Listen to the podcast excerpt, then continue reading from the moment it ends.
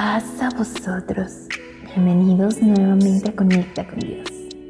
Por parte de Jimmy Moral. Así como para construir una casa o un gran edificio se requiere tiempo, esfuerzo y mucha dedicación, de la misma manera requerimos estas cosas para construir nuestros sueños y nuestras metas.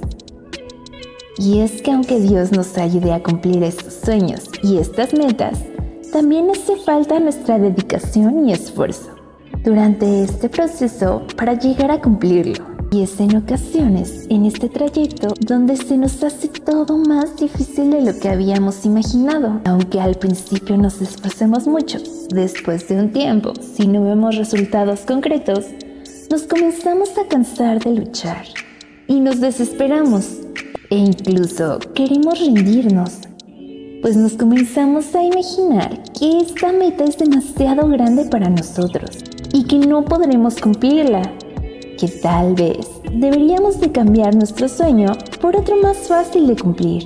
Y muchas veces en este desánimo y en esta desesperación nos comenzamos a quejar contra Dios, sin darnos cuenta que por más difícil que parezca, él nos ha dado todos los elementos para poder lograrlo.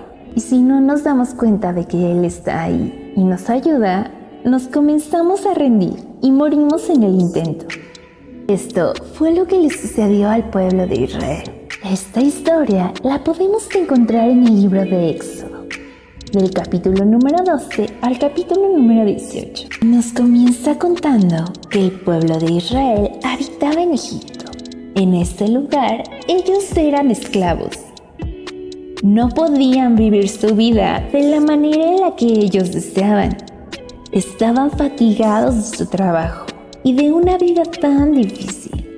Y encontrándose en esa situación, clamaron a Dios y le suplicaron que los sacara de ese lugar.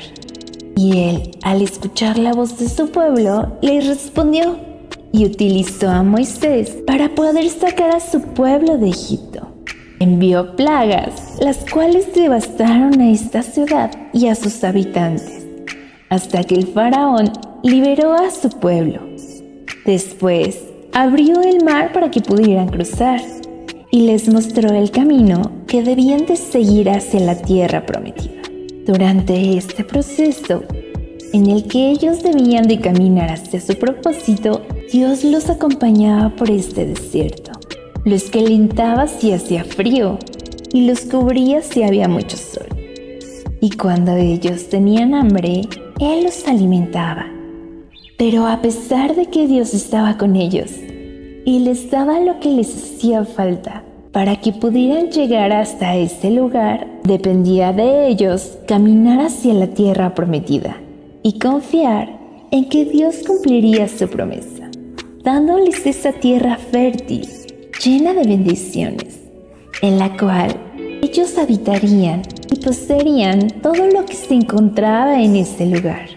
Pero sucedió que estando en Egipto y escuchando Moisés hablar de esta tierra prometida, ellos se encontraban muy ilusionados, deseosos de llegar ahí, pero encontrándose en el desierto con necesidades y teniendo que confiar a que Dios les daría el agua, el alimento y cumpliría esta promesa, comenzaron a tener miedo y empezaron a dudar si realmente llegarían a esta tierra prometida.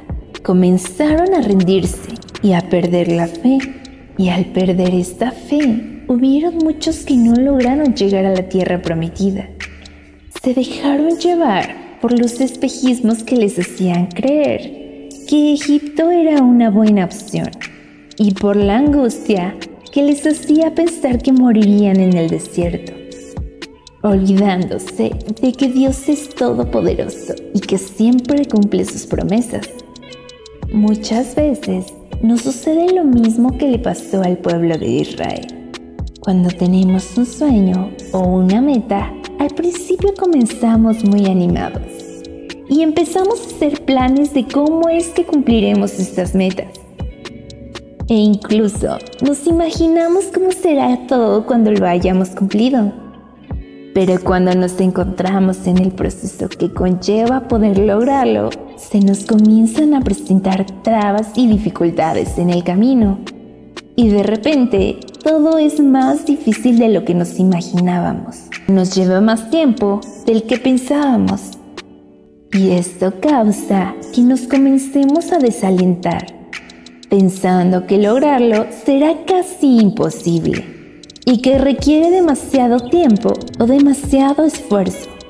Y cuando esto sucede, dejamos de poner nuestro corazón en las cosas que hacemos y comenzamos a hacer todo sin tanto ánimo. Y en ocasiones, si al principio pedíamos constantemente la ayuda de Dios, comenzamos a disminuir las peticiones o incluso a dejar de hacerlo y estando desanimados nos desesperamos. En esta desesperación hay momentos en los que nos quejamos contra Dios, nos rendimos e incluso dejamos de intentarlo. Y no nos damos cuenta que en realidad, aunque parezca muy difícil, Dios nos ha dado todos los elementos para que podamos cumplir nuestra meta. Y nos acompaña en el camino, aunque nosotros a veces no lo podamos ver. Y mientras atravesamos por este desierto, entre todas las cosas que suceden, habrá momentos en que nos preguntemos sin entender, ¿por qué Dios ha decidido llevarnos por este camino? ¿Por qué nos ha hecho pasar por este desierto?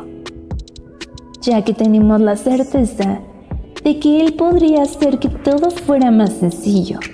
Y aunque después de un tiempo Dios nos contestara esta pregunta, Hoy les quiero compartir lo que dice Oseas 2.14.